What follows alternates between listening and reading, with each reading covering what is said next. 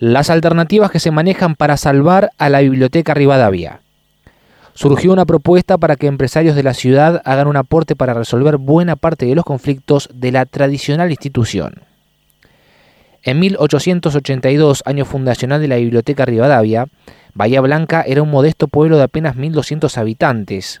Para tomar dimensión de su impronta, la entidad empezó a prestar libros antes de que llegara el ferrocarril, de que los ingleses habilitaran su puerto en Ingeniero White y de que Teófilo Bordeaux fuese elegido primer intendente.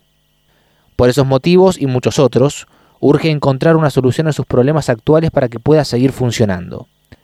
Sin ir más lejos, atesora 190.000 volúmenes entre libros, periódicos, revistas y mapas, lo que la convierte en la biblioteca popular más importante del país. Con 140 años de existencia, cumplidos el 16 de julio pasado, es indudablemente que se convirtió en una entidad emblemática de la historia de Bahía Blanca.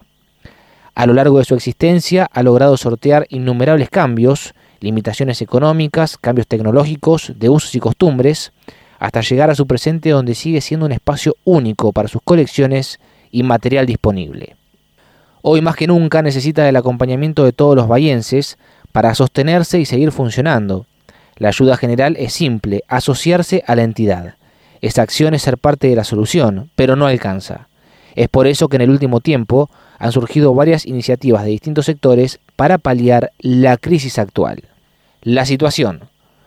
Hoy tenemos 1.500 socios de los cuales pagan alrededor de 1.100, cuando en el 85 eran 7.000.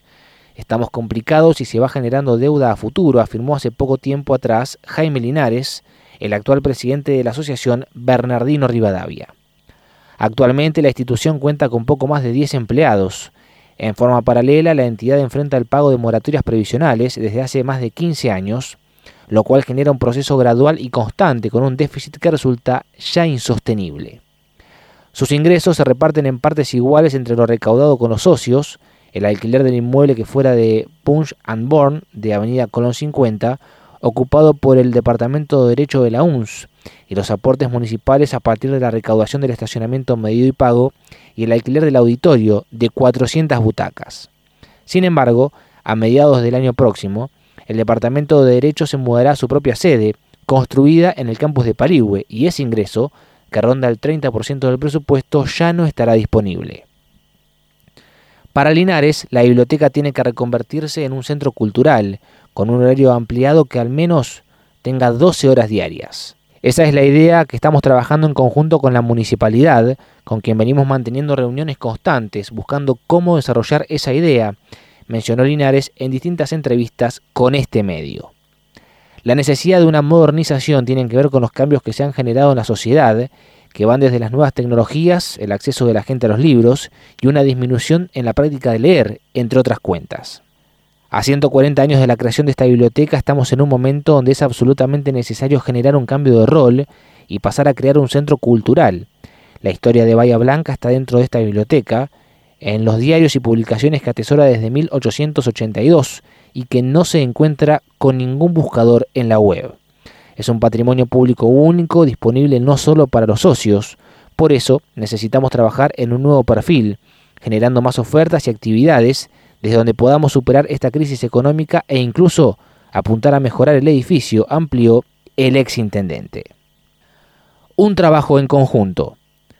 Más allá que el artículo 8 del Estatuto de la Asociación Bernardino Rivadavia establece que si la asociación llegara a disolverse, todos los bienes de la misma pasarán a poder de la Municipalidad de Bahía Blanca, el intendente Héctor Gay señaló que no piensa en esa posibilidad. La comuna va a aportar para que eso no suceda y porque tiene interés en el desarrollo de la entidad. Desde mi punto de vista sería un gran fracaso como comunidad tener que apelar a esa opción, manifestó. A su vez, Gay reconoció que viene manteniendo reuniones con Daniel Vega, rector de la UNS, y con Jaime Linares, presidente de la biblioteca, en las que asumieron el compromiso de trabajar en conjunto en búsqueda de una solución a los problemas que aquejan a esta histórica entidad. Muchos de los inconvenientes se devienen de compromisos asumidos con la AFIP por cargas sociales y previsionales que no se han podido cumplir por falta de fondos. Eso se arrastra del pasado, pero es evidente que cada vez son menos los socios y los recursos se redujeron considerablemente en el presente y se agravarán de cara al futuro, explicó el jefe comunal. El municipio viene realizando distintos aportes económicos para que la biblioteca pueda subsistir. Además del porcentaje que recibe la institución por el cobro del parquímetro y algunos subsidios, también alquilamos por determinadas fechas el anfiteatro y otros espacios de la sede, pero evidentemente eso no alcanza para resolver la situación y debemos pensar en algo superador. En ese sentido, Gay confirmó que la intención es trabajar para reconvertir a la biblioteca en un centro cultural de referencia. Junto con el Teatro Municipal es un símbolo de la ciudad que de ninguna manera se puede perder, nuestro compromiso es trabajar para mantenerla abierta, ya que allí se atesora la historia bayense. Y añadió, creemos que la biblioteca debe ayornarse los tiempos que corren, y creemos que puede hacerlo con la ayuda de todos los sectores. Por eso, es muy positivo que también la UNS se haya comprometido para encontrar una solución. Muchos de sus egresados se formaron de algún modo con los servicios que presta la biblioteca. Propuesta empresarial. El empresario bahiense Jorge Bonacorsi, también titular de la Corporación del Comercio, Industria y Servicios de Bahía Blanca, planteó en la tradicional brindis que hace todos los años en su local gastronómico de Cabrera el 4400 una posible salida a los problemas financieros que asfixian a la biblioteca. Allí, a los empresarios presentes, les propuso colaborar con mil dólares cada uno, de manera que se pueda saldar la deuda existente con la AFIP. La intención sería conseguir alrededor de 40 aportantes, para alcanzar una suma que rondaría los 40 mil dólares. Según trascendió, los empresarios recepcionaron la inquietud de buena manera y la mayoría ya habría dado el visto bueno para efectuar el aporte, aunque se deberá determinar el modo de desembolsarlo. Asociarse. Al ser una institución civil, su principal sustento económico es a través de las cuotas que abonan los socios. Actualmente existen tres categorías de socios. Socio mayor, correspondiente a los socios desde los 18 años. El carnet puede ser utilizado por su titular y por otra única persona autorizada. El valor de la cuota es de 800 pesos mensuales. Socio juvenil, correspondiente a los socios desde los 12 años. El carnet solo puede ser utilizado por el titular y el valor de la cuota es de 700 pesos mensuales. Y el socio menor, correspondiente a los socios hasta 11 años inclusive. El carnet solo puede ser utilizado por el titular y el valor es de 400 pesos mensuales. Un edificio histórico. Más allá de que está emplazada en Colón 31 desde 1930, cabe destacar que no siempre estuvo ubicada en el mismo sitio. En un primer momento funcionó en la primera cuadra de calle Moreno, en un inmueble que fue demolido. Fundada en 1882, nuestra ciudad era entonces un pueblo de 1.200 habitantes que empezaba poco a poco a crecer, terminados los alcances de la denominada campaña del desierto, aunque todavía bastante aislada del resto del país. Hablamos del año 1882 en Bahía Blanca. Todavía no estaba ni el ferrocarril, ni el puerto, ni la intendencia, y la mayoría de la población era analfabeta.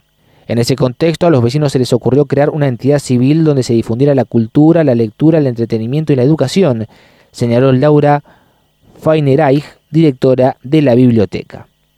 Cuenta la historia que un grupo de vecinos se reunió en aquel entonces con la idea de crear una asociación que, entre sus funciones, tendrá la de prestar libros y ofrecer un ámbito de lectura a todos los habitantes. Felipe Caronte, Eliseo Casanova, Daniel Serri, Leónidas Lucero y Octavio Sapiola son algunos de los nombres que dieron forma a la idea y que permitieron que hubiese un sitio donde acceder a una novela, leer algún diario o alguna enciclopedia. Actualmente la entidad ocupa un edificio de magnífica arquitectura, resultado de un concurso de proyectos financiado con la herencia que el vecino Luis Caronti dejó a su muerte, ocurrida en 1916. Una arquitectura que se comienza a manifestar en su fachada neoclásica y que luego se impone con su distribución y especialidad, siendo el primer edificio del país construido especialmente para servir como biblioteca. A su vez, el edificio de Colón 31 se encuentra catalogado en el inventario del patrimonio arquitectónico y urbano de Bahía Blanca, en tanto, en el marco de la Ley 13.056 de creación del Instituto Cultural Provincial, se gestionó su declaratoria de monumento provincial, otorgado por la Ley 13.690. Más allá de las vicisitudes económicas, el edificio se mantiene en excelentes condiciones desde su fachada de material símil piedra, hasta su distribución interna, que prácticamente mantiene la misma de 1930, año en que se abrió sus puertas en esa dirección.